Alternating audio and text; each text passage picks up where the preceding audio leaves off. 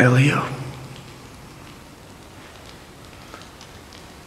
Elio, Elio, Elio, Elio, Elio, Elio, Elio, Elio.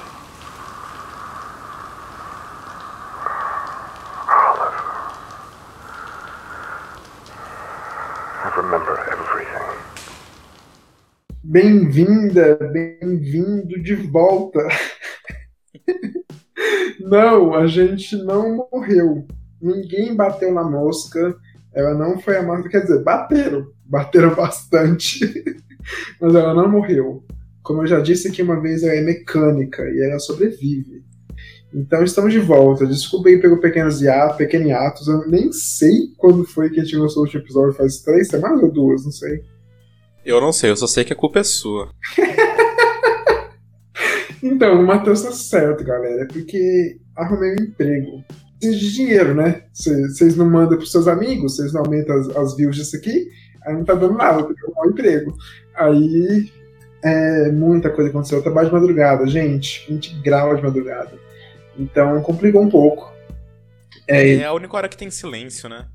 exato. Então, Tem, provavelmente. tipo, tem uns galos e tal, mas só eles, né? Inclusive, vocês acabaram de ouvir um galo aí.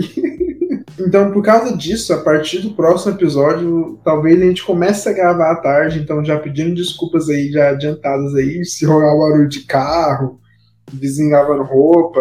É isso. Aqui a gente já, já falamos que é na sinceridade, é, mas voltamos mesmo, espero eu. E temos alguns, alguns informes. Mudanças estão acontecendo na casa nesse horário do celular. O primeiro é que, por causa de tudo isso, e também para a gente mudar um pouco o nosso formato, a gente não é mais semanal, não é um por semana. Porque, sim, a gente estava conseguindo fazer isso, né? Porque não estávamos fazendo nada. Então agora vai ser de 15 em 15 dias. É, vocês terão um episódio cheio, bonitinho, como vocês tiveram até agora. Mas o segundo informe é que a gente tem um novo formato aí, né, Matheus? Que até agora o nome é Mosquinha. Exatamente. Provavelmente vai ser esse, se não for também, vocês vão descobrir logo logo. Que vão ser desabafos, é, programas mais curtos, assim, de até 10 minutos. Que podem estar relacionados ao episódio anterior, ou podem não estar, pode ser de temas jogados, mas é porque a gente acaba descartando muita coisa aqui que não cabe no episódio inteiro, ou que não tem um tema que não se encaixe, ou que acabe não cabendo no episódio, e que a gente quer O que não vale uma discussão de uma hora, mas a gente quer falar sobre também, né? E também nem vale uma discussão de nós dois. É porque o podcast é de nós dois, então tem vezes que só um quer falar de algo e o outro não. Isso é, enfim. Basicamente, ou vai ser algo paralelo ao último episódio, ou vai ser eu falando sobre o Tom Cruise. É, então, essas são as novidades. É, o episódio 10, que vai ser o próximo episódio, depois desse aqui, vai ser episódio de finalização de ano, assim, de falar sobre o ano de 2020. E a partir dele já começa o esquema de 15 dias. O Mosquinha talvez venha antes, mas depois do episódio 10 já começa uma nova etapa aqui no Mosca Mecânica. Enfim, temos Twitter, temos Instagram, está tudo reabrindo lá também. Arroba Mosca Mecânica nos dois, no Instagram e no Twitter.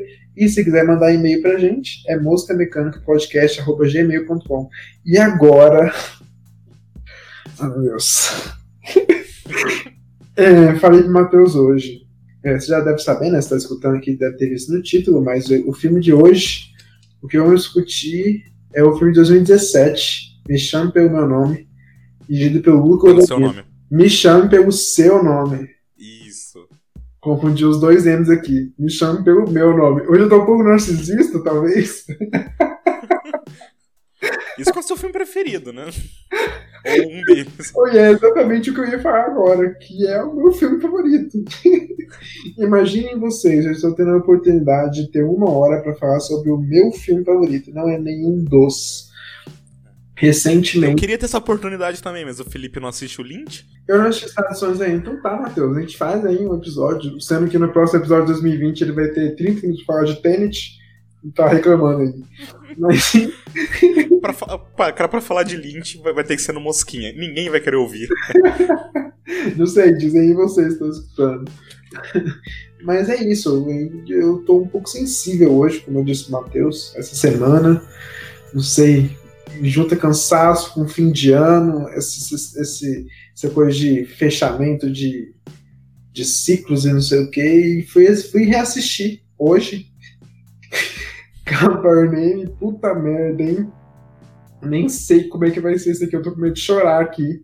E o pior é que agora a gente grava com câmera, então talvez o Matheus me veja chorando, que é pior. Mas, Mas enfim, Matheus, me diz. Por que, que você aceitou esse programa assim? Você gosta desse filme, Matheus? Cara, eu, eu adoro, eu adoro o Cambar Name. Foi. No ano dele, foi um dos meus filmes preferidos. É, né, que eu falo. Uh, eu, eu, sempre discuto com você assim, meus preferidos da, da década, né? Ele tá numa posição bem alta lá. Graças é, é, um, é, é, é, um filmaço. É, eu não vi a, a, filmografia inteira do Guadagnino, mas eu posso garantir que é o melhor. ah, cara, é, é, é, outra coisa que a gente já, já discutiu também.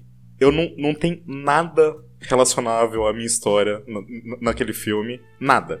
Não tem nada, ah, eu lembro disso, nada. Mas é arte, cara. É, é incrível e. É, é um filme emocionante. É uhum. um filme bonito. Uma coisa que você disse também é sobre ele ser um dos seus favoritos do ano dele. Foi um puta de um ano, né? A gente já conversou sobre isso, inclusive. 2017 foi um ano assim. Se ele viesse sem alguns dos concorrentes que ele teve, ele podia ganhar todos os Oscars. Pra mim ganhava, né? Mas acabou ganhando só um, que foi o de roteiro adaptado, melhor roteiro adaptado, que foi o James Ivory que ganhou. Gente, aquele senhorzinho subindo no palco agradecendo que ele finalmente conseguiu ganhar o Oscar dele. Foi, assim, lindo. Foi, foi um dia muito legal. É, inclusive, é adaptado porque o filme, se vocês não sabem, né, quem não sabe, é adaptado de um livro escrito pelo André Anciman, não sei se pronuncia, se, se pronuncia assim, mas é de 2007. Eu li o livro, eu acho que isso vai ser algo muito raro de você ouvir aqui no Uhum. É, antes depois de não leio nada, né? Mas sim, eu li o livro, eu, eu, eu, falei, é, eu acho que agora eu vou ter que voltar a ler, eu me obriguei a voltar a ler e li. Infelizmente, eu não tenho a cópia física, ele foi o único livro na minha vida em que eu li completo por PDF. O único, assim. Além das coisas de faculdade, né, de estudo, mas assim, livro que eu li inteirinho foi o único que eu li em PDF, porque foi um sacrifício. Eu não tinha grana para comprar físico, Talvez eu até compre agora, porque tem um novo, né? Tem a, a sequência, não sei se você sabe, que se, que se chama Find Me, Me Encontre. Eu acho que foi Me Encontre no Brasil. Não gostaram muito, vi poucas pessoas falando bem.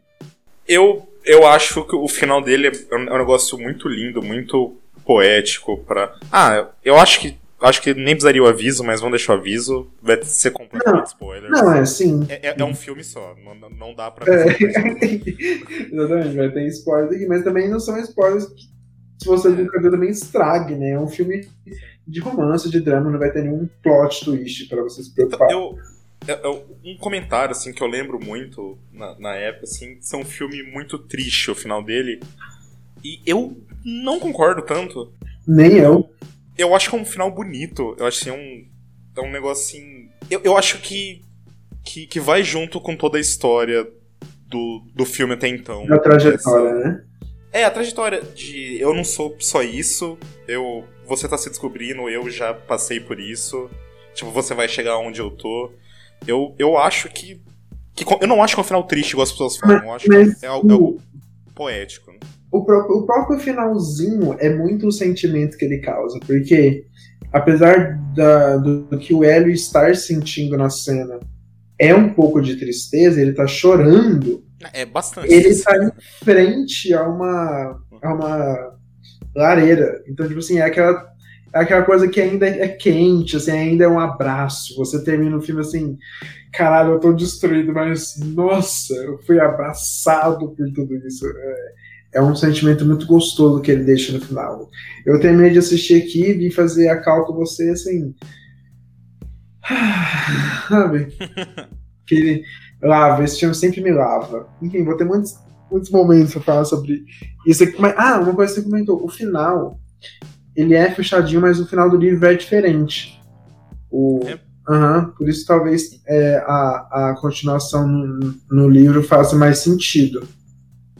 Mas já vamos pular para uma coisa aqui, antes que a gente comece diretamente no filme.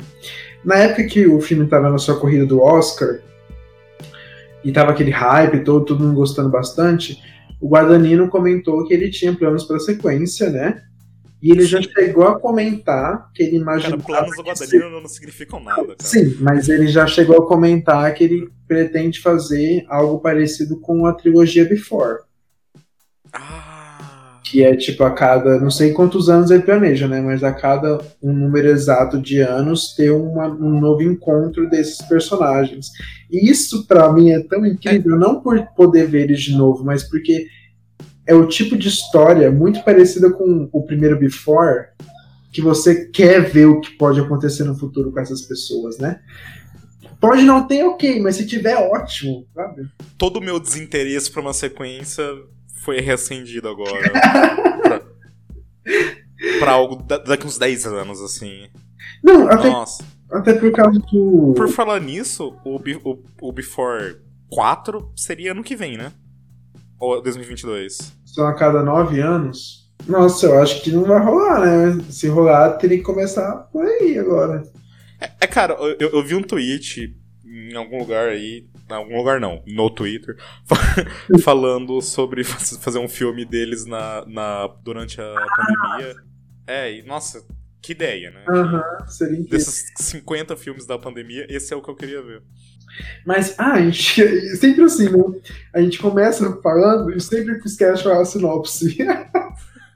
Se você não assistiu Me Chame Pelo Seu Nome, ah, inclusive a gente fala Me Chame Pelo Seu Nome e Calm Your Name, vai ficar pulando por aí, É. se acostume.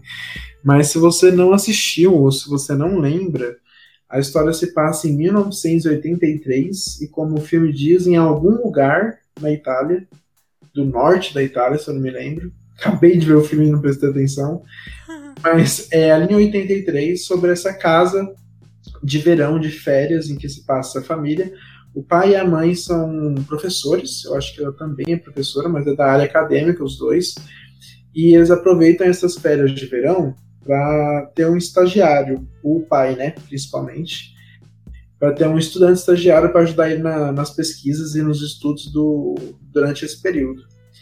Aí, o filho deles, que é o Hélio, nosso protagonista, é protagonizado pelo Timo ele tem 17 anos, ele sempre empresta o quarto que ele passou a infância dele para esse novo hóspede que vem todo ano. Aí ele fica num quarto menorzinho e sempre empresta o quarto da infância dele para esse hóspede, até que nesse verão de 83 chega o Oliver, é, protagonizado pelo Armie Hammer, que é muito marrento e acaba é, desafiando é, a, a segurança que sempre teve esses estagiários todos os anos na casa do Oli, do, do Hélio. Nossa, eu vou ficar confundindo os dois também. é isso, eles se confundem. É, né? é, é meta É o. É, é, pra, é pra chamar um pelo nome do outro mesmo? É, é, é. Aí os dois acabam começando como inimigos, passam a ser amigos e terminam comendo a porra um do outro. Tá ótimo, tá lindo. É, Mais que amigos, friends. é esse tipo de relacionamento que eu quero, sabe? Você começa com aquele fogo ali, assim, meio É, é, é, é coisa de brothers daí, ó. É, é, é goi. Não, mano, ai, é, a gente não fez roteiro, primeiro que a gente tá voltando meio assim, no susto, então a gente nem sabe por onde a gente vai começar. Mas deixa eu abrir meu bloco de notas aqui pra gente já pegar o primeiro tema, Matheus. Perduto tutto, sono povera, povera, povera.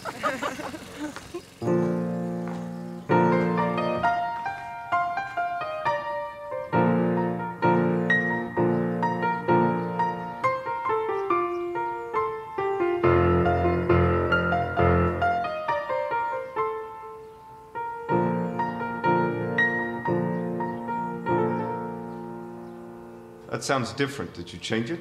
Well, I changed it a little bit. Why? I just played it the way List would have played it if he'd altered box version. Play that again. Play what again? The thing you played outside. Oh, you want me to play the thing I played outside? Please. Ah.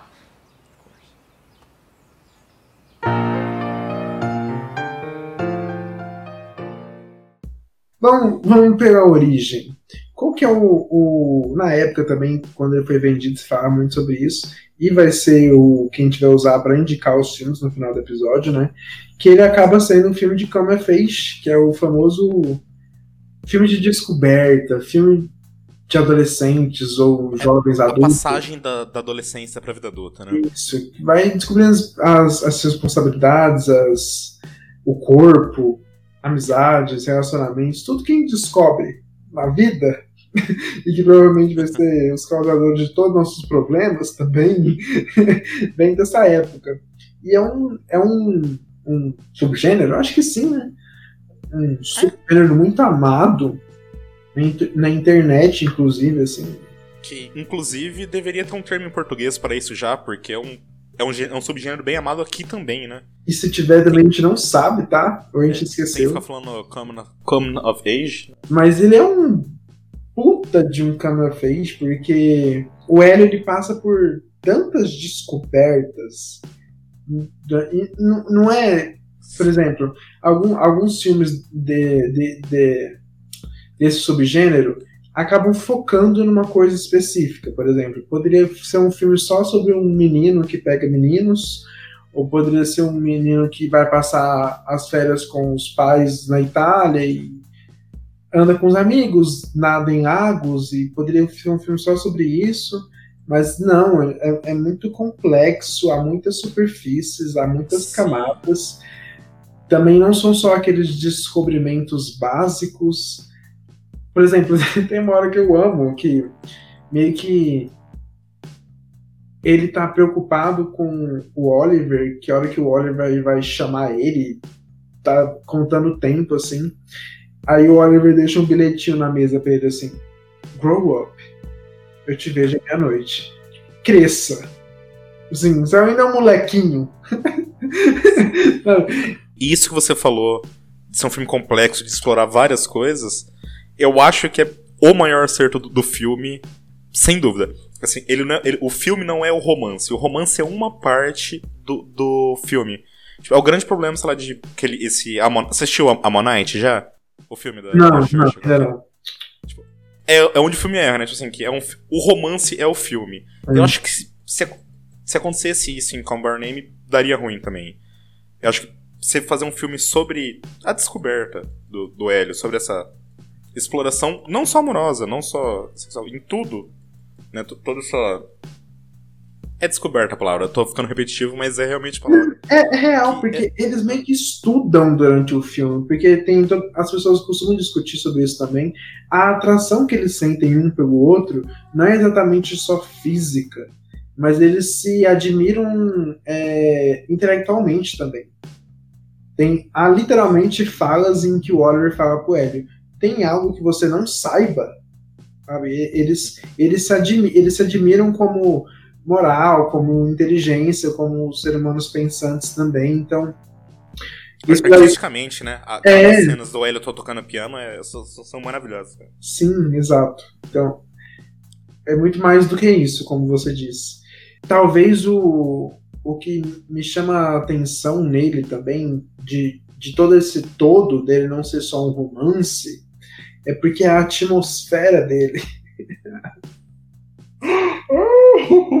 caralho, mano, caralho. É, é uma coisa de louco, eu, eu arrepio só de lembrar aqui, ó, minha voz fica até trêmula. Porque é uma luz. Se ela não é uma luz pálida, assim, branca, Ah, não, não, não muito direta. É, é uma luz natural. Assim, tem cenas no filme aqui que é só aquele azulzinho, fim de tarde, começo de noite, que é, é aqueles 10 minutos que acontece todo dia, só tem aqueles 10 a minutos. hora mágica, né? Isso. E que fica só aquele azulzinho, assim, tá quase noite, e, e que parece que tudo é calmo no mundo. Só tem silêncio, tem, tem cenas com isso. em- Eu vejo muita gente falando, as pessoas que não gostam do filme, né? Eu também não gosto de falar porque é bom falando que as pessoas não gostam, mas as pessoas costumam reclamar do filme, tipo, ah, ele é parado, tem cenas que parecem desnecessárias, ou é grande demais. Tem uma Não. quebra do só do Hélio sentadinho na escada, com aquele azul, assim, quase tudo escuro a tela, só pensando. Aí de repente passa umas luzes na tela assim, você fala assim, velho, isso é um sonho? aí de repente entra a voz do Sufjan Stevens cantando. Is it a video? Is it a video? Aí você fala, puta merda! Velho, cara, pra mim cinema é isso daí, velho. Cinema é. É, é garoto magrinho pensando na, na vida e tocando música do Sufjan Stevens no, no fundo, cara. Pensando no peitoral do Armie Hammer, quem não faz isso? Não, ah, velho, eu. eu- conforme, foi, conforme foi chegando a idade, no, no alto dos meus 25 anos, eu cada vez mais venho pegando gosto pra, pra filme lento, pra filme que fica. Fica, fica filmando o, o, o riozinho com o braço É porque voando ali. parece que ele te dá uma abertura pra entrar. É, é meio que essa sensação que eu sinto, porque, por exemplo, às vezes você vai ver um filme em que ele não é tão lento assim, ou que ele tem muito corte, ou que ele não fica parado em uma cena, eu não consigo me conectar. Não me chamou, não abriu a portinha pra mim entrar, assim. Sabe qual que é a minha cena? Não sei se eu consigo falar se é a minha cena preferida, mas é pelo menos uma das minhas cenas preferidas, que me, que me marca muito. É bem no, no comecinho, quando ele, ele tá no, na, na mesa com todas as pessoas mais novas, e ele vê o Oliver dançando, e tipo, ele começa. Tá, tá aquela música tocando, tipo, Lady, Lady, Lady. Aí, tipo, o Oliver começa a beijar uma mulher, e tipo, aquelas luzes no fundo, ele só pega um cigarro e solta um trago, assim. Eu adoro to- todo o ambiente Nossa, de- dessa cena. a É. cor dessa cena também é muito linda. Aquele azulzão. Inclusive, toda essa atmosfera, tu- tu- tudo isso que ele acertou, tirou uma nota 10 aqui, eu acho que, tipo, eu sei que a gente vai começar a brigar agora, Hum. mas foi o, foi o que ele levou pra Suspiria Hum. bêbado nisso. Ele tava bêbado. Não, eu, eu sou o cara do ambiente, eu sou o cara da atmosfera. E ele demorou duas horas pra, pra começar a Suspiria, entendeu? Eu, eu acho assim, o que, que ele acerta aqui, ele, ele foi bêbado nisso, de tão, não, eu não, eu não faço nada errado. Eu concordo que com ele- você.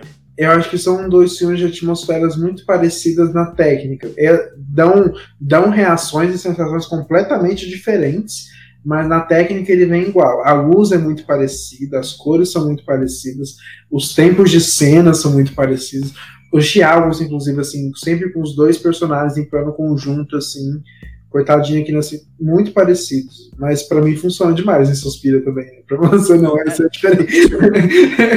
Eu, eu, eu, eu acho que uma boa, uma boa distinção que eu deveria fazer. Eu gosto do Suspiria dele, assim. Eu, eu, acho, eu acho bem inferior ao original. É que o Felipe adora, então tem que botar pra baixo pra ter uma discussão. Tá certo, tá certo. Mas ainda sobre o ambiente, eu reassistindo hoje, re repontuei na minha cabeça o quanto eu gosto não só da música, mas de como eu comentei aqui, de como é o som do filme. Há um trabalho de som muito especial, que é uma coisa que eu, que eu sinto falta em muitos filmes, muitos filmes, que é quando você consegue. Porque o, o, o negócio da música no cinema é a cena um dos pontos é a cena não ficar monótona, ela ter vida, né? Trazer vida às coisas. Mas às vezes usam só música. Mas não, só o som ambiente, só o som das coisas. Por exemplo, tem uma das minhas cenas favoritas do filme, a cena em que os pais do, do Hélio chamam ele pro sofá e a mãe dele vai contar o conto do príncipe e da princesa. Aí ela vai ler, eu acho que não lembro que língua que ela vai ler, depois ela vai traduzir você só escuta o barulhinho da madeira queimando na lareira, a chuva lá fora, aí dá uns trovão, uns trovões, aí você escuta muito alto. Se o Hélio mexe no sofá, você escuta, ai, não, nossa. E ela passa a página e você escuta horrores. Aí de repente ela termina e você escuta o trovão. Aí você fala, caralho, não precisou de música nenhuma, olha o desenho de som dessa merda, sabe? A cena é lindíssima, porque termina com ela falando sobre a princesa quando a princesa fala que ela tá muito apaixonada pelo príncipe, ou é ao contrário, não me lembro bem. Aí fala, tá, eu preciso falar isso, mas é melhor eu falar ou eu morrer? Logo depois disso, o Hélio toma coragem para conversar com o Oliver, né? sobre o que ele sente e tal. Então, assim, que som incrível. E, e a atmosfera também, eu gosto muito do- dos contrastes, mas não tão contrastados assim, que a gente vê muita natureza. Então tem muito verde, tem muito azul, porque tem muito sol, norte da Itália, assim, andando de bicicleta e tal. Mas também tem todas aquelas cenas que a gente conversou, tipo assim, muito cinza, as cores não são nada saturadas. Ainda que tenha muito sol, ainda não é saturado, sabe? Ainda não é aquele laranja ou aquele pôr do sol. Olha, citando Michael Bay no episódio de Camarnet, mas aquele pôr do sol que o Michael Bay adora usar, sabe? Cores É um natural cinemático, né? Tipo, Isso. é, uma, é uma coisa muito bonita, mas não artificial. Né? Eu anotei o, o nome do, do, do, do fotógrafo e não sei falar, mas é Sion Bu Mukdepron, mas ele é um cara que já fez muita coisa legal, e inclusive ele é o fotógrafo daquele Uncle Boom, sabe aquele Ah, filme? é, é tio Boom que consegue lembrar dessas vidas passadas. Isso, Assim, aham. Ele que Ah, fez a fotografia daquele filme é maravilhosa. do caralho. e eu entendi porque ele foi pra Camber Name. É muito bonita. E eu descobri hoje também que ele usou só uma lente no filme inteiro. Sério? Porque o Guadagnino disse pra ele que queria que o filme parecesse como se tivesse usado nada de tecnologia no filme. Então por isso que a luz é muito natural, por isso que as lentes são quase todas muito chapadas, assim. Porque você percebe que tem, tem alguns closes, mas quando eu lembro de Camber Name sempre são esses planos abertos, em conjunto, com as perspectivas muito, muito bem trabalhadas, como aquela cena em que eles se beijam pela primeira vez na grama, em que a gente vê o, o Hélio deitado, o Oliver um pouco mais no fundo, ou aquela, ou aquela cena em que o Oliver tá de. todo? Hã? É uma lente só o filme todo? Sim, eu vi essa informação. Eu acho isso um pouco difícil também, desacredito. Mas eu acho que a informação é algo meio assim. Talvez ele usou uma lente primordial nas principais cenas do filme. Eu acho que todas as cenas do filme têm essa lente. Mas, por exemplo, não tem como ele usar essa lente em plano detalhe, por exemplo. Então, em plano detalhe, eu já acho que ele já usa uma lente para plano detalhe. Mas acho que nesse caso é. O filme inteiro é feito com essa lente, assim, majoritariamente, com certeza. Eu consigo ver isso assistindo, porque eu vi antes de assistir a informação. Ah, Aí quando eu reassisti hoje eu percebi, realmente são muito parecidos, sim. A, a profundidade das coisas. É, eu, eu nunca perceberia isso sozinho. Pra você, porque eu fiquei pensando assim, ele é um filme que te traz um sentimento de nostalgia, mesmo você- eu sei que você falou que muita coisa lá você não se relaciona, mas pra você traz esse sentimento de nostalgia ou é uma coisa meio sonho? Cara, nenhum nem outro. É um. É um. É, é algo. Ah, deixa eu ver se eu consigo explicar. É meio que é um sequestro do- dos, dos sentidos, mas pro bem. Tipo, geralmente, ge- geralmente quando a gente fala sequestro de sentidos, a gente tá falando do, do, do Fincher, que tipo, ele prende seu olho, ele faz você olhar onde ele quer, ou do Gaspar Noé, né, que ele faz você passar mal e fica. Mas assim, é uma coisa pro bem. E, tipo, é um. Ele abraça os seus sentidos. Ele, tipo, você é sugado pra dentro do filme. Você, você tá vendo aquilo lá como se fosse dois amigos seus. E. É, é, cara, o filme te, te absorve. E eu, eu- quando- eu acho que não tem nada de relacionado lá pra mim. Tipo, é- é- esse. to- Todo esse papo de menino pegador se descobrindo. pff, 0% relacionado. É. Tem hora, inclusive, que ele passa sem camisa e a mulher que cozinha pra eles fala: Ah, movie star. Do jeito que ele é. O Timothy, né? O Timothy traz muito essa energia também. Mas eu, eu te perguntei isso porque eu fico muito em dúvida. Eu não sei se é uma mistura disso tudo, porque parece que. Na, na verdade, parece não.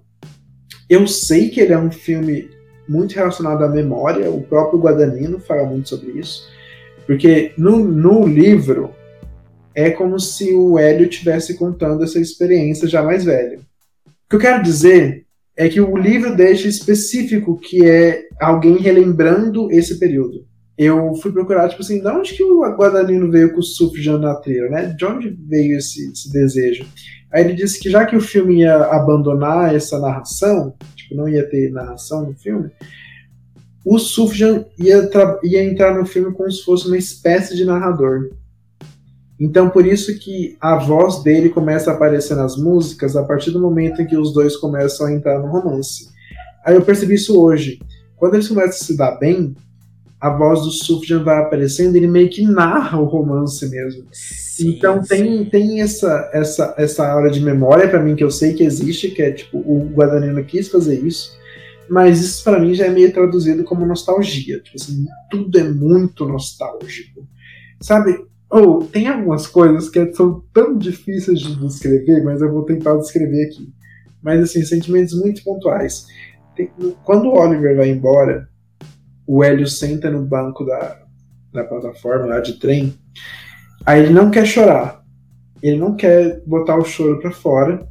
E tá um sol muito quente assim nele. Aí você consegue ver que ele tá incomodado com a luz do sol e com a lágrima que ele tá segurando. Aí ele fica puto com ele mesmo. Ele começa a chorar e faz tipo assim. E balança a cabeça assim, porque ele tá puto, porque. tipo assim, Eu acho que eu já fiz isso tantas vezes na minha vida.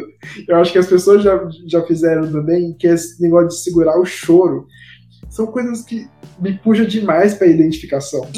Inclusive, Hum. essa é uma cena que ele fez referência ao episódio de, de Buffy. Ai meu Deus.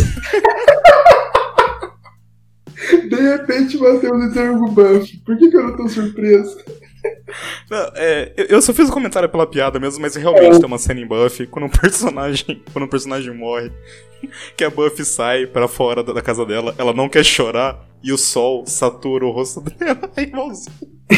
Eu tenho, eu tenho muito esse sentimento, assim. E te- tem, um, tem Sim, uma sim. parte também que o, o Hélio tá escrevendo ou desenhando, escutando música. Aí a família dele tá assim, no fundo do plano, conversando. Aí de repente passa um senhorzinho com um peixe assim. Ele cumprimenta o senhorzinho, brinca com o peixe. Aí eu, nossa, isso é tão férias. Quando tá todo mundo em casa e é aquele sábado à tarde, aquele sol quente. Tá escutando música, tá per- perdendo seu tempo, tá em contato com as pessoas, enfim. Você falou, falou esse clima de, de férias aí. Tem uma coisa relacionável pra mim nesse filme, sim, Hum, que é a cena, a cena do jogo de vôlei. Tipo, hum, tá, tá todo mundo junto e ele fica meio deslocadinho ali, sim. meio querendo participar, mas eu não, eu não tô com energia pra fazer isso. Tipo, eu até queria jogar, mas eu não tô com energia pra isso. É- Isso é muito relacionável.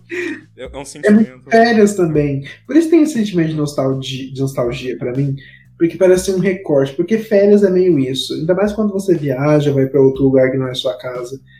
Parece que você tá tirando um recorte da sua vida que você conhece dia a dia. Tá vivendo uma coisa assim, completamente a par, que você sabe que só aconteceria, aconteceria numas férias mesmo. E aquilo é tão perfeito, é como se fosse um sonho. Aí já entra na minha outra interpretação, assim, é muito sonho pra mim também. É tudo tão lindo, aí de repente você acorda, o mundo na verdade. Porque no final do filme, inclusive, depois que o Oliver vai embora, né? Até as cores mudam, que é inverno, não é mais verão. Então tá tudo meio branco, meio cinza, meio triste. Sabe aquele último dia de férias, ou o último dia da semana, ou o último dia que um primo, um amigo que você gosta muito, tá na sua casa? Ah. Ai, eu vou chorar. Uma coisa que eu não, que eu não tinha, que eu não sabia, não tinha informação, mas eu consigo ver, ver muito isso realmente. Ele, ele lembrando tudo colorido, ai, como foi bom, ai, como foi delicioso, olha, ah, aí acabou. É. Você você consegue passar esse sentimento de foi, não foi. Nossa, dá vontade de meter a mão na caduca, porque é aí que eu vejo o que você disse. Não é um romance, não é um... Tem muita coisa envolvida, é muita coisa pequena. Por isso que eu vejo que é um filme assim, feito com muito amor. Ele tava muito investido. Eu acho, inclusive, que a gente pode falar das atuações aqui. I know nothing, Oliver.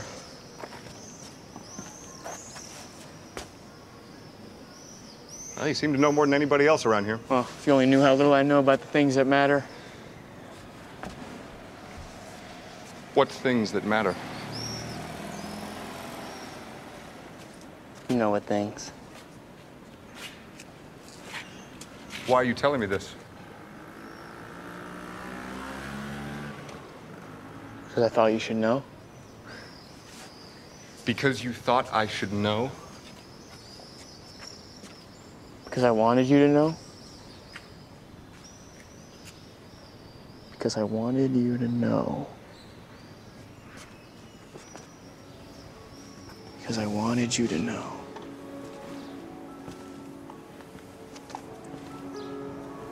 Because I wanted you to know. É uma coisa que eu gosto muito de Call Your Name, é porque parece que eles estão muito entregues. Principalmente o Timothy. Eu vou. Sim, eu vou elogiar bastante o Timothy aqui. Como não elogiar? Ó, As pessoas têm esse ranço com ele na internet que eu não entendo também. Ah, é porque ele é o cara que tá fazendo sucesso agora. Igual teve com a Jennifer Lawrence, com, todo mundo. Qualquer pessoa que aparece em bastante filme. Velho, se. Se você tá surpreso, você quer entender por que, que ele tá em todos os filmes que existem, é só assistir isso daqui. O menino destruiu, destruiu. Ele, ele fez isso e Lady Bird no, no- no mesmo ano, né? Foi, foi, foi. Ele, é- ele é muito a melhor parte de, de Lady Bird. O personagem dele é tão ele. Nossa. Ai, Porque eu, eu, eu não minto faz dois anos. por que, que eu falo que ele é entregue? Porque, oh, o menino vende tudo perfeitamente no filme. É nos detalhes. Por isso que eu falo que o Luca é o, é o, é o cara mesmo, assim. Eu gosto muito do Luca, porque tá nos detalhes. Na cena em que eles realmente, finalmente vão transar, Finalmente. tem uns detalhes que você fala. Isso só aconteceria se eu estivesse vigiando duas pessoas prestes a transar. Eu nunca vi isso numa cena de sexo no, no, no cinema, sabe? Isso aqui é muito real. É aquela coisa de. O menino tá tão doido pra dar, Oliver, ele tá, assim, ele tá pegando fogo, pegando fogo pra subir em cima daquele homem. E ele não consegue controlar, então ele tá muito ansioso. Ele passa o dedo do pé em cima do dedo do pé. Ele tá doido pro Oliver abrir, dar uma abertura pra ele agarrar ele. Quando o Oliver dá, ele, ele sobe no, no, no pescoço do Oliver e o Oliver já pega nas pernas dele. É muito real, sabe? É uma cena sensual ainda, mas pra mim não é só isso, sabe? Tá, eu, eu- assim, eu, eu realmente, eu, ainda falaria que não é nem perto do seu foco a sensualidade de- dessa cena, Aham. apesar dela ser, né? Mas Uhum. o, o negócio, assim, que eu tô falando meio, meio fora do meu lugar de fala, Ah, pode falar, pode falar. Matheus. é, sei lá, eu como, como pessoa hétero, eu, eu, gosto, eu, eu gosto bastante do que esse filme faz com todo o rolê da, da, da bissexualidade. Isso- Ele tem uma cena com, com a menina lá, muito mais explícita do que qual- que qualquer cena que ele tem com o Oliver. Que eu acho que ilustra bem esse negócio do tipo, do que ele já sabe pro que ele tá descobrindo agora. Uhum. Eu, eu acho que ilustra muito bem assim, a, a cena toda clara, o plano super aberto, todo mundo super pelado. Aí depois a, com, a primeira cena com o Oliver é tipo um quarto escuro, meio quase, quase eles fora, da- eles estão bem no, no cantinho né, da, Uhum. da cena, assim. né? Eu, acho que ele tem uma exploração disso que, que volta pro, pro final do filme. O choque dele que ele foi com uma, que o Oliver foi com uma mulher. Uhum. Eu, eu, eu- nossa, eu acho que o filme explora, tipo, ele saindo daqui e vindo pra cá, e o, e o Oliver, tipo, o Oliver fala, ó, não tem isso, não tem aquilo. É. Ele sai e vem pra cá, e o Oliver sai daqui e vai pra lá. Eu- nossa, é, é. É, uma pessoa que se descobrindo e uma pessoa que já se conhece. Aham. E eu gosto muito, muito, assim, muito de você ter falado isso. Porque é, é, é o ponto-chave pra mim quando se entra nessa caixinha de sexualidade no filme. Porque agora eu vou entrar numa parte muito sensível. porque eu já brinquei, já brinquei não, né? Já, já, já falei aqui no, nos podcasts que eu sou bissexual, mas eu tenho um, um, um caso com Me Chame Pelo Seu Nome, com essa questão de bissexualidade, que. Ah, tá, vamos lá. As pessoas, desde que o filme saiu, as, as pessoas costumam chamar ele de filme gay. Assim, é fato. Há realmente essa fala de filme gay, filmes gays. As pessoas realmente falam, eu falo, todo mundo fala de algum, ah, aquele filme gay. Mas enfim, é errado chamar filmes de filmes gays, para começar. E em segundo lugar, By Your Name não são sobre duas pessoas gays. Aí muitas pessoas, quando são reclamadas sobre isso, de que ele não é um filme sobre pessoas gays, comentam. Tá, mas são dois caras se pegando, teoricamente, entre aspas, um relacionamento gay. Então por que eu não posso chamar de filme gay, né? Então vamos lá, começar em dois pontos. Primeiro que você não não pode porque não é sobre isso. E a gente fica nessa tecla, eu nem vou entrar em questão de bissexualidade apagada e nem bissexualidade na mídia, quanto mais no cinema. Mas já sabendo que tem pouca, quando se tem, e nesse caso, em um filme tão cultuado, premiado e reconhecido, tanto por público quanto por crítica, além de ter um fã gigantesco da internet, quem segue aquela página no Twitter, ah, o Cinema 500, é, 505, lá sabe. Eles falam que postam sobre filme, mas na verdade eles postam sobre Carl Burnham todo dia. Enfim. É muito importante. Não é importante. Assim, é importante, mas não é necessário, mas é válido.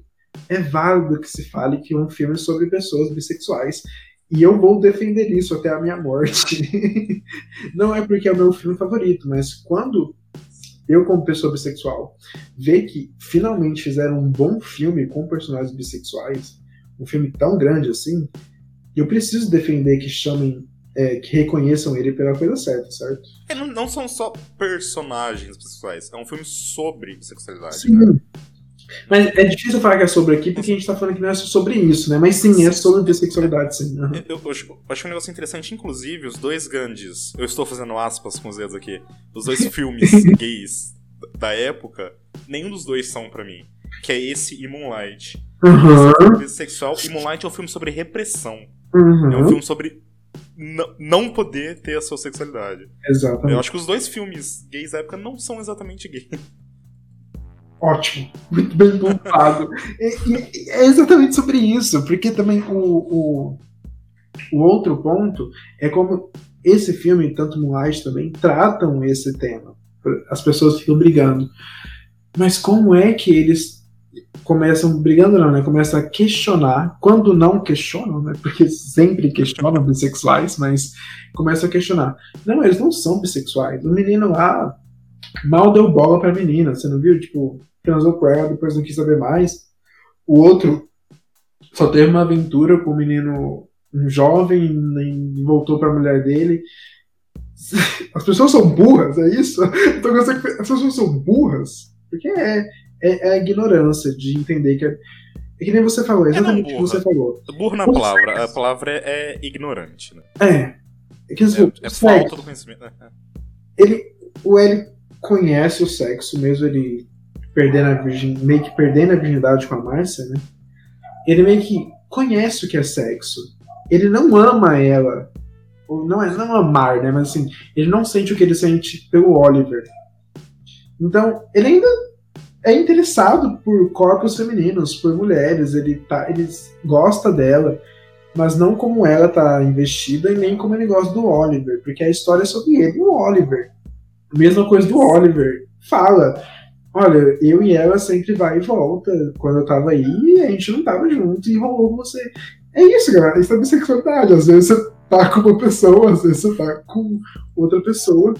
E não é porque você acabou se relacionando amorosamente com uma e com outra não, que a única pessoa que você se relaciona amorosamente é a pessoa que você gosta sexualmente. Não precisei dar essa aula, mas tá dada. Por favor, parem de falar merda na internet, principalmente. Se for falar sobre sexualidade com Cabernet ou qualquer outro filme, fale sobre o que ele é de verdade. Não sobre o que é mais fácil. Não é chegar e chamar, por exemplo, Mulher Fantástica ou Tomboy, já dando spoiler aí que o Matheus vai indicar aqui no episódio, sobre um filme gay, só porque você sabe que tem algum personagem LGBTQ mais no filme. Não é porque é isso que é gay, tá? Por favor, vá na letra certa, na palavra certa. Ajuda nós, por favor. Ai, enfim, nossa, eu me estresso muito com isso. Não queria me estressar nesse episódio, mas é muito necessário falar. E eu, eu sou muito feliz de agradecer aqui pelo meu parceiro de podcast reconhecer também. Nossa, porque eu já briguei muito nessa internet com algumas pessoas, assim. Ah. Enfim. É, vamos voltar para a atuação do time de Chalalet. Tem o, os dois principais, são é, elogios quase desnecessários a esse ponto. Mas o Michael Stuhlbarg, ah, o pai dele, ele destrói. Ele destrói. Aquele monólogo dele no, no, final é muito ator. É muito ator. A gente lembra muito do monólogo, mas é muito legal quando você já viu o filme 40 vezes, igual eu, e você começa a perceber todos os detalhes. É, é uma delícia, é uma delícia. Por isso que eu falo que todo mundo se entregou nesse filme de verdade, assim. Porque eu acho que não tem como também. O próprio Luca, a própria equipe que ele escolhe, deve ser um clima no set, assim, delicioso, deve ser confortável, deve ser divertido. Será? Sim, Eu acho ele meio mega controlador. Eu não, acho que seja. parece que não é. Não? Não. Ah, é, é tipo, é aquela, é aquela mesma coisa. a- é, aquele papo que a gente teve sobre o Yorgo Lanthimos, né? Ah, lembro. Que- É, porque eu, eu vejo os filmes dele e falo, deve ser um inferno gravar filme com esse cara. É tudo muito, muito controladinho. Mas você vai ver uma entrevista dele ele parece uma pessoa interessante.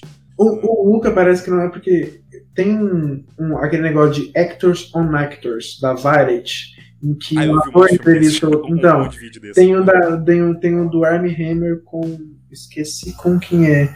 E ele comenta sobre Calm Burnham, ele fala assim que Calm Burnham foi o primeiro filme que ele sentiu que ele tava fazendo um filme. que ele se sentiu um personagem, um set de filmagem confortável, com coisas para trabalhar, com camadas.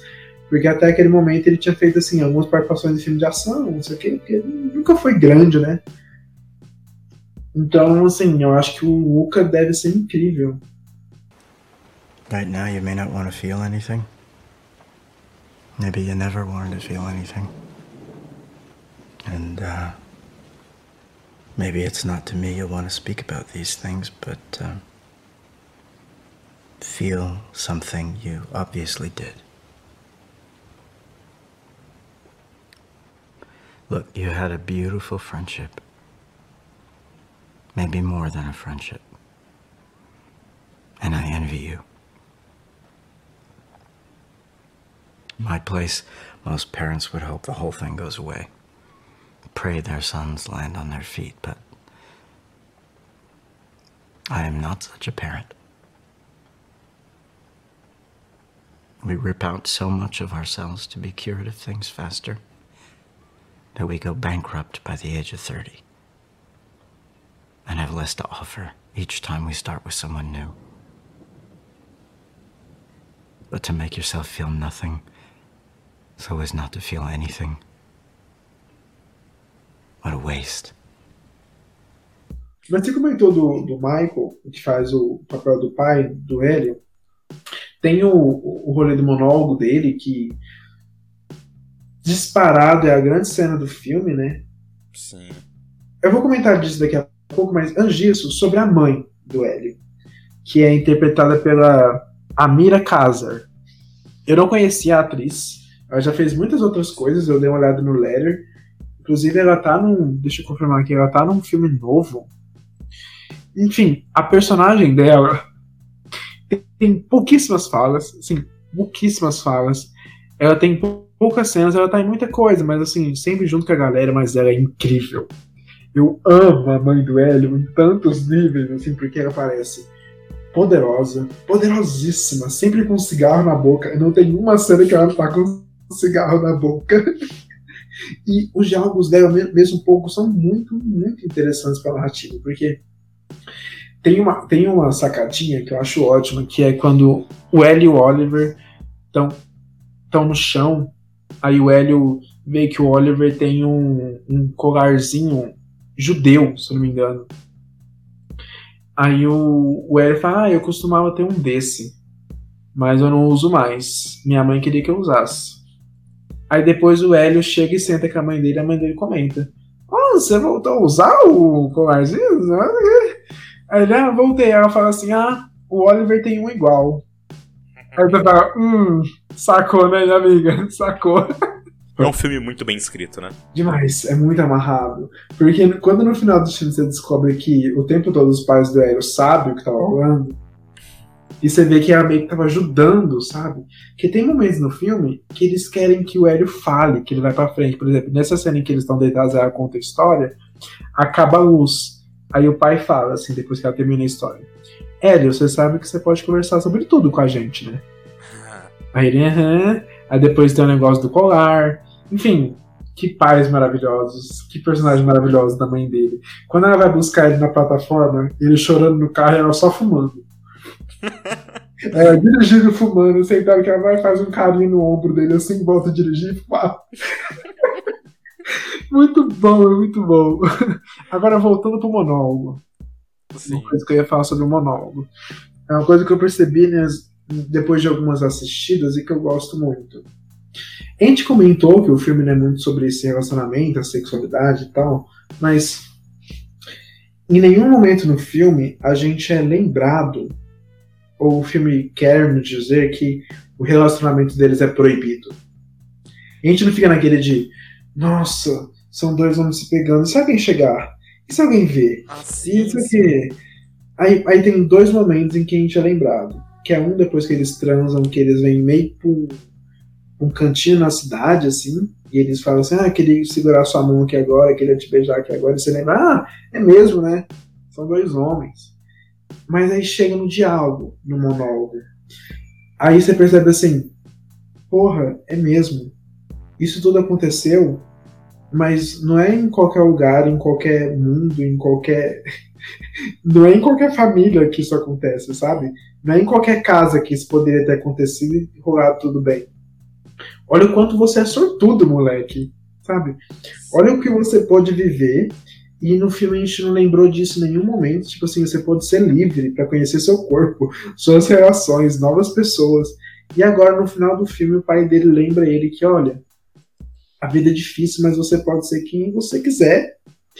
E agora eu estou lembrando aqui para quem está assistindo o filme que vocês acabaram de ver a história de dois homens pegando em 83 e não é fácil ser um homem pegando com outro homem em 83. Então é realmente um sonho. É, é um recorte da vida muito especial, assim, essas férias de verão que se passa no filme.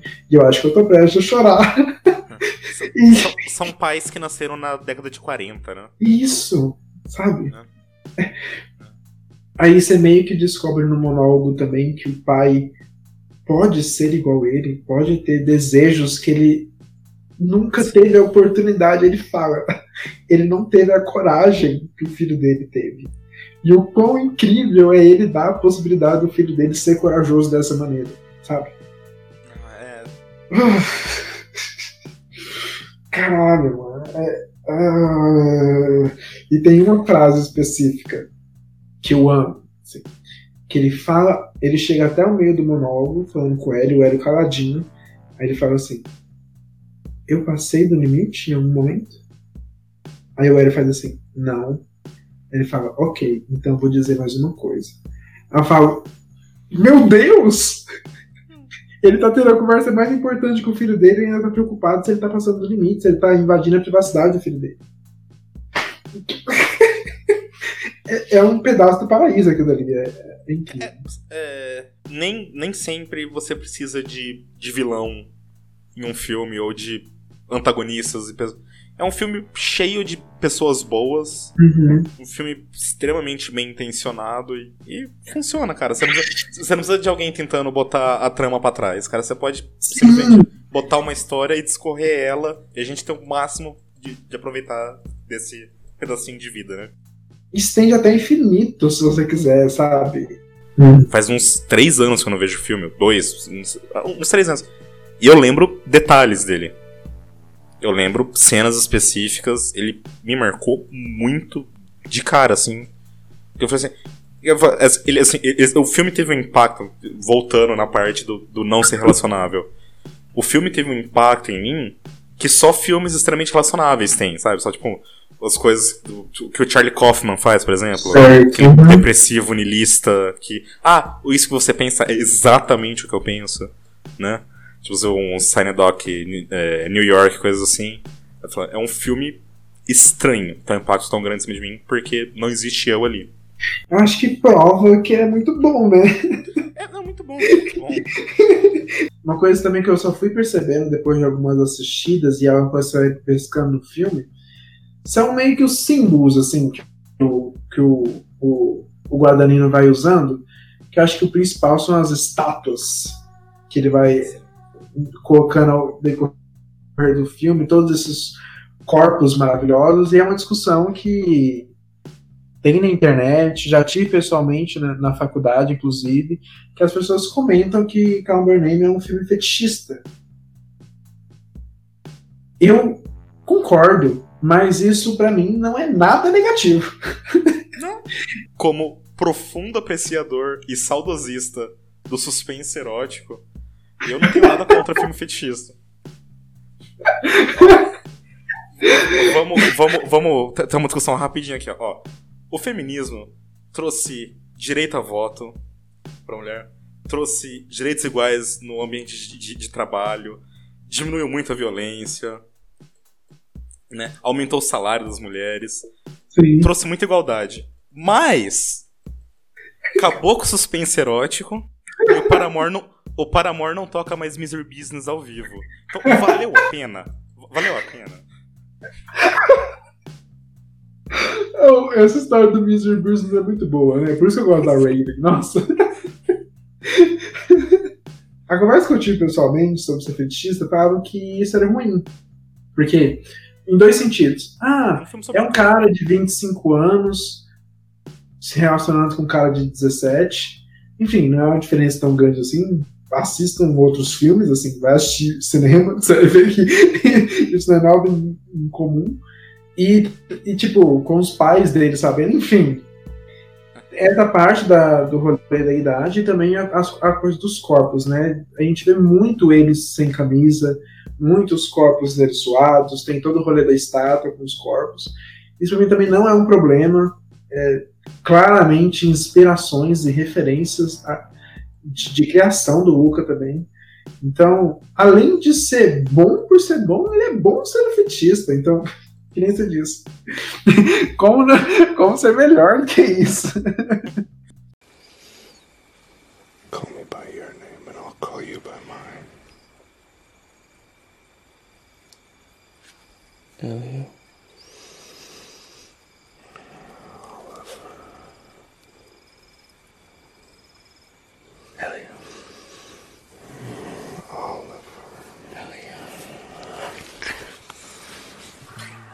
Alguns momentos no filme em que eles estão andando de bicicleta no meio daquelas vilas. Inclusive tem uma cena ótima em que, em que exemplifica muito bem o que eu vou falar, que é quando eles param a bicicleta e pedem água para uma senhora, ela tá descascando umas frutas, ela, tudo bem, eu vou pegar, ela vai lá, pega um copo d'água, entrega para eles, eles bebem água, ele agradece e volta com a bicicleta. Isso acontecia muito aqui na minha cidade quando eu era menor. Tipo, bebia água em qualquer rua, qualquer casa. Mas isso me lembra muito o neorrealismo italiano. É muito aquele cama de câmera na rua, tipo, mostrar a rua, mostrar, tipo assim, gente de verdade, porque claramente aquela senhora não é uma atriz, ela, tipo, ela mora naquela vila. Você consegue perceber que os figurantes moram naquela vila, tem, tipo, um senhorzinho jogando baralho. Então, e um, um sentimento de tudo muito real, porque a luz é, é, é natural. Enfim, me traz.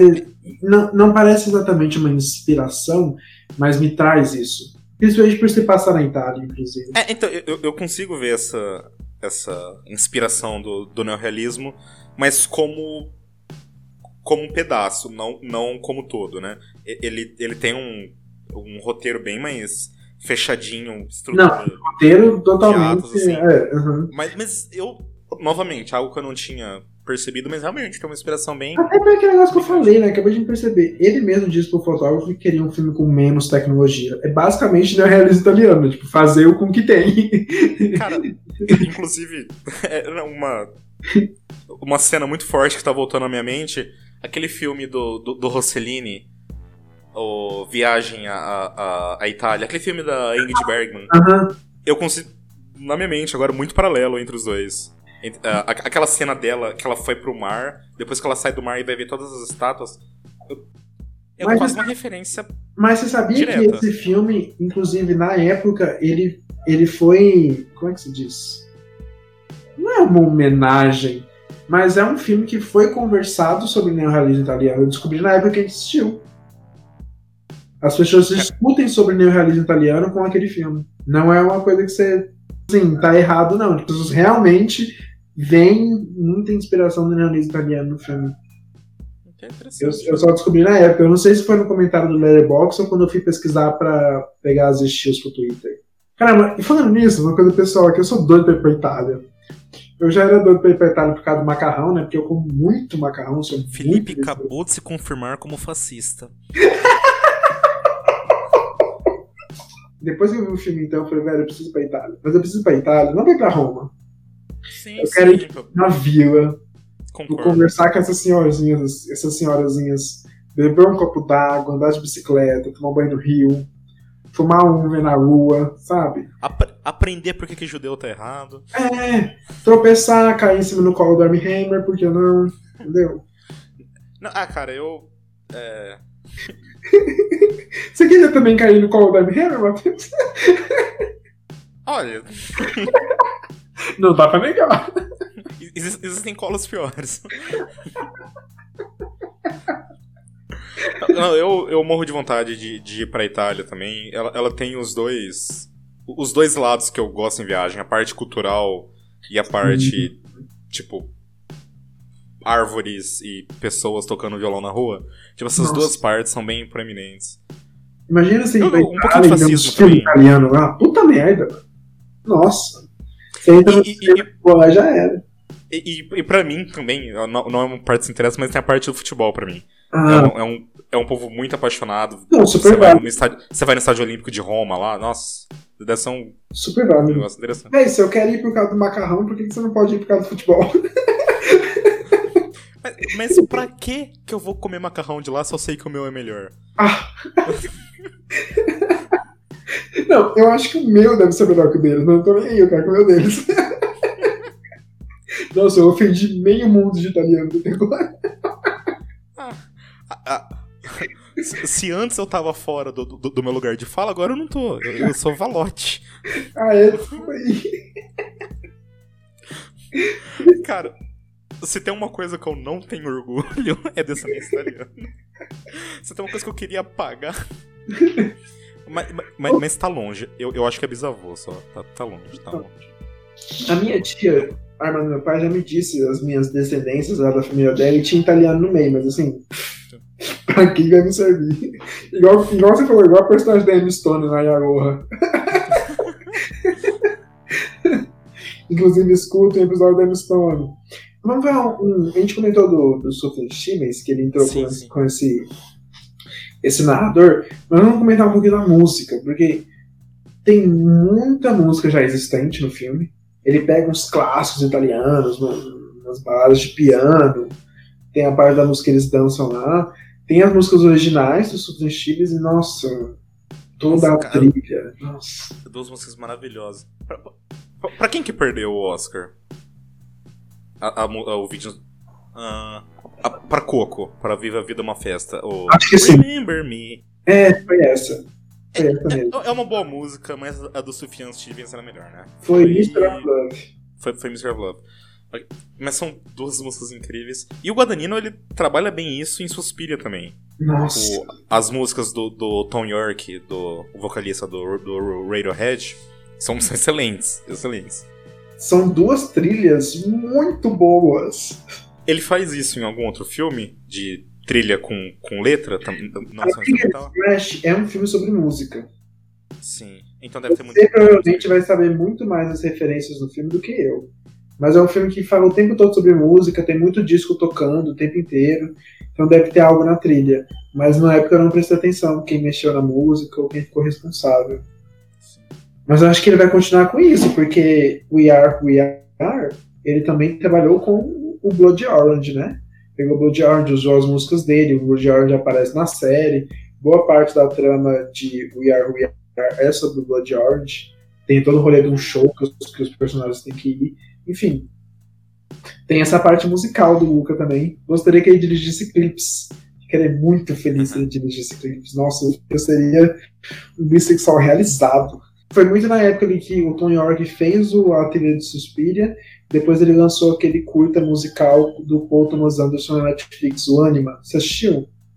Eu não achei esse. Mas eu já, o, o Paul Thomas Anderson ele fez vários clipes do, do, do Radiohead já que eu adoro todos.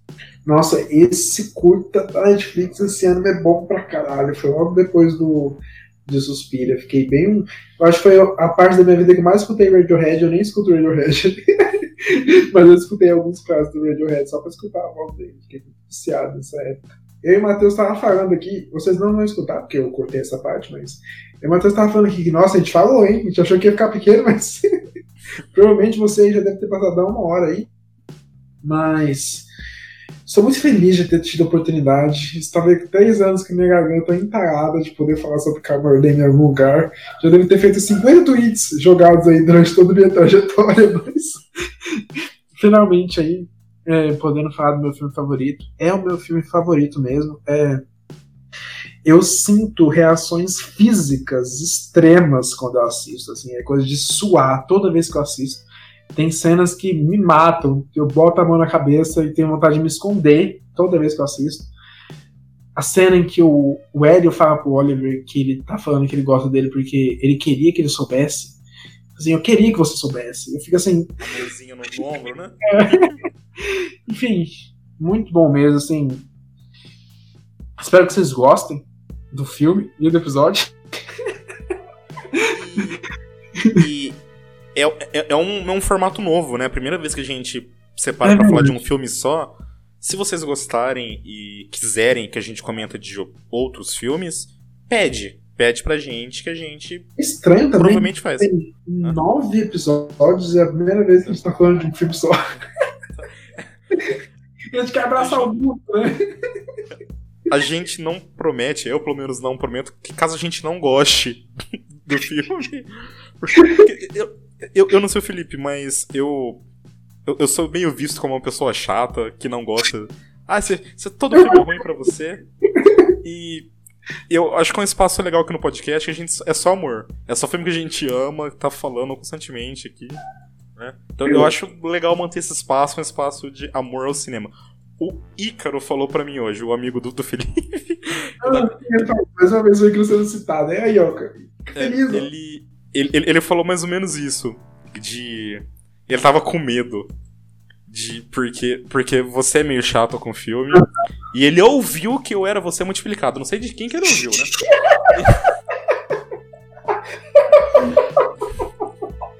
Quem será? Quem E, e aí ele falou que ele ficou surpreso que a gente é bem, bem amoroso, bem, bem fala bem da- das Pois coisas é, aqui. você ver, porque o Ícaro, tipo, é o cara dos podcasts, né? Ele escuta podcast, assim, o dia inteiro.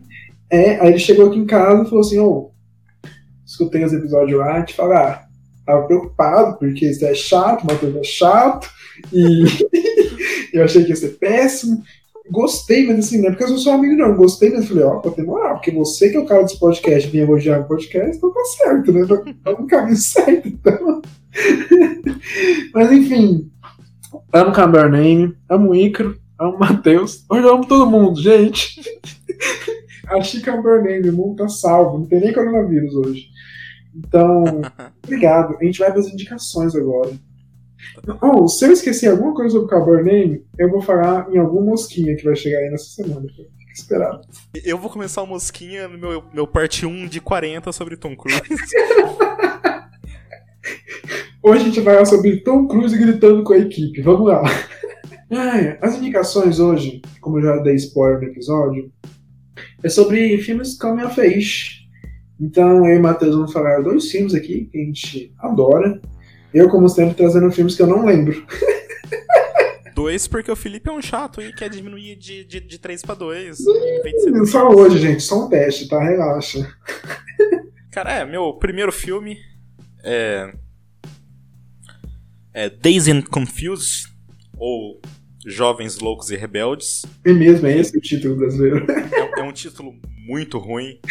É, é, eu sei que era precisava traduzir, É. mas é um título tão bom que é, é Dazed and Confused é, é uma música do, do Led Zeppelin, né? Que é a, a, a música, né? Que, que essa é a banda, tipo, eles estão Dazed and Confused, né? É um filme que se passa em 76. É um filme é, de 93 e se passa em 76. Ele é dirigido pelo Linklater, que fez Boyhood, fez a, a trilogia Before, que a gente comentou agora também. Tudo Fez conectado. escola de, fez escola de rock. É, é um filme que marca muito. é, é, você consegue ver é, tipo, o, o fim da humanidade. tipo, a humanidade tipo, é, teve todo aquele movimento hippie, a liberação sexual aconteceu nos anos 60. E isso morreu no final dos anos 70. A, a era Reagan, o conservadorismo voltando com tudo. E você vê o filme que marca. Não, tipo, a humanidade morreu aqui. Né? E tipo pegando os últimos suspiros do tipo do rock and roll, das drogas e a adolescência. E é isso, é um filme sem plot. Um elenco do caralho, né? É um elenco do caralho, mas todo mundo não era na época. Sim, aham. É o primeiro filme do Matthew McConaughey. É- eu acho que é o primeiro filme do Ben Affleck. Não, não é o primeiro filme. Ele fez Buffy. Ele faz um jogador de basquete que foi dublado. Não é o. Falar. É, tipo, é um dos primeiros filmes do Ben Affleck, é um dos primeiros filmes da Mila Jovovich, né? É, assim, é muita gente famosa mesmo, mas só que todo mundo era adolescente, desconhecido na época. E é um filme, é realmente sem roteiro. É o último dia de aula de, assim, da, da galera mais novinha, a galera que tá terminando, e eles ficam andando pela cidade, ouvindo música. Tudo que a gente falou de Come of Age é isso em grupo. É todo mundo descobrindo isso em grupo, né? É, é massa mesmo. E, cara, assim, é um filme que pode afastar muita gente, assim. Ele é um filme meio não convencional. Né? Ele É é, verdade. ele é, uma, é uma delícia, mas assim, se você liga pra história, começo, meio e fim, não é muito seu filme, assim. Ele é realmente um monte de jovem ouvindo música. Se você gosta de rock anos 70, é a trilha sonora pra você.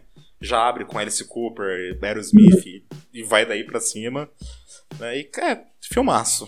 Meu segundo filme é, um- é um filme um pouquinho mais novo, é, 2011, chama Tomboy. Né? Ele, ele não tem nome em português, mas Tomboy é uma expressão americana, apesar do filme não ser americano. Tomboy é uma expressão. Pra, é o que a gente chama de menina moleque, né? É um, é um filme de 2011 dirigido pela Celine Sciamma, né? que é a mesma diretora de Lírios d'Água, Retrato de uma Jovem em Chamas, né? Ela, ela- é um filme curtíssimo, né? Que me perdoem caso eu erre, eu erre algum pronome aqui, tá? Estamos sempre aprendendo. Mas é, é de uma menina que é, tem- é meio máscula, do jeito que se veste e tal, que ela se muda pra um, pra um novo, um condomíniozinho assim. E por ela, ela ter um cabelo curtinho, ela veste bermuda assim, as pessoas do condomínio confundem ela com o menino. Acham que ela é um menino. E aí ela decide viver assim durante as férias. Né? É, o- outro nome, né? é, o, o- o nome dela é. Eu acho que é Laura. E ela fica como Mikael. Né? Qual é o seu nome? Ah, Mikael. E ela passa todas essas férias nesse novo lugar do jeito que ela quer. Que é como um menino. né? E é um filme. É um assunto tão difícil. Mas a, a delicadeza que a Celine Sciamma tem no, na, na- na direção é um negócio assim único. É, é único. Ela, ela pega o assunto mais difícil do mundo e fica leve, fica gostoso de se ver. Né? Tem a, o, o, Lírios d'Água é um assunto meio. meio difícil de se entrar também, né? E, cara, esse é o maior poder dela como, como diretora. É transformar assuntos difíceis em assuntos palatáveis, assim, gostosos ver. pra ver ele, nossa. É um filme maravilhoso. É uma hora e vinte, eu acho. É curtíssimo. Uma diretora excelente, um filme excelente. Vejam. Bom, os meus. é, Vou falar um. O primeiro é um que. Como sempre, eu trazendo um filme que eu não lembro direito como é, gente, mas eu sei que eu gostei bastante. que é o Closet Monster. É um filme de 2015, dirigido pelo Stephen Dunn. Que é trazendo. É um cama feito parecido com, com Cabernet, mas é muito focado no descobrimento da sexualidade. assim. extremamente focado nisso. É sobre um menino que tem uma melhor amiga e começa talvez se apaixonar por um rapaz. Mas o que chama a atenção aqui é a forma que o filme vai materializar esse desejo barra repressão barra medo barra descoberta que está envolvendo o protagonista. Tem uma cena muito marcante, muito marcante no filme, que todo mundo que já viu lembra dela, então eu recomendo muito para você chegar até ela. É um filme com visual muito legal também, muito colorido. É, tem é, um trabalho de, de cores e luz em alguns sonhos que o protagonista tem que são muito legais. Então, essa indicação meio que eu também vou rever é Closet Monster. E o segundo é um filme que eu vi esse ano É, e é o, um dos o- o nome em português é monstro no, O Monstro no Armário. O outro, que é um que eu vi esse ano, já é um dos melhores, assim, já é, não, o filme tá, o ano tá no final, né, mas é um dos melhores que eu vi esse ano. É o Fat Girl, que é um filme de 2001, dirigido pela Catherine Breillat. Eu não sei nem como colocar em palavras, porque é um filme muito, muito sensível e também é um tema muito pesado. É sobre essa menina. Se eu não me engano, ela tem 7 anos. Não vou conseguir confirmar agora, mas 9. Acho que é 9. A irmã dela tem, já é adolescente, já acho que tem uns 15 anos. E a irmã dela é magra, bonita, tem um namorado. E essa menina, a protagonista, é uma menina gorda. Então, pela família, ela é vista como a errada, assim, a ferrada, e a menina magra e tal é a filha bem cuidada e tal. Tem toda essa diferença, mas eu tô falando isso como sinopse, mas o filme não é tão óbvio assim, já avisando aqui. Então tem toda essa relação entre as irmãs, mas tem uma, uma via de sexualidade muito pulsante, que é porque as duas dormem no mesmo quarto. Aí o filme basicamente é sobre essa menina, a, a mais nova, a menina gorda, escutando os diálogos da irmã com o namorado. Porque a irmã é virgem, mas o namorado quer transar com ela. Então, o filme é muito sobre essas grandes cenas longas dela escutando esse diálogo do cara tentando tirar a virgindade da irmã dela, paralelo com, com cenas mostrando que os pais das duas também não tá funcionando. E sim, é um filme muito pesado. Ele é curto também, mas ele é muito pesado. E o final dele, ninguém espera esse final. E é incrível. Assim, é assustador. Termina de uma forma inesperada. E eu fiquei chocado. Eu fiquei assim, literalmente chocado. Fui ver quem já tinha visto esse filme também, pra ver se, se tinha a mesma reação. Enfim, assistam Fat Girl. É um come muito diferente. Muito diferente mesmo. Acho que é isso. É, voltamos. Eu espero que voltamos mesmo, mas assim, já avisando. Mesmo que a gente mude de 15 em 15 dias, há a possibilidade sim de a gente atrasar um pouquinho. Porque Matheus também provavelmente logo, logo começar a trabalhar. Ele vai ficar muito quiser. ocupado, mas assim. Mosca mecânica sempre dando uns zumbidinhos aí. Agora tem até a mosquinha, gente. Agora tem duas moscas, olha só. e esperem pelo novo formato. Mais uma vez, sigam a gente nas redes sociais. É... Não, peraí, acabei de me ligar uma coisa. Nossa, Ah. acabei de me ligar uma coisa. A gente fez um episódio inteiro sobre Carmen Name e não falamos sobre a cena do pêssego. Ah, verdade. É isso, galera. Vão embora sem comentários sobre a cena do pêssego. Tchau! Meu Deus do céu. O primeiro mosquinho Manda vai ser uma análise frame a frame sobre a cena do, do, do, do pêssego. Ai, ai, tchau, gente. Tchau, tchau.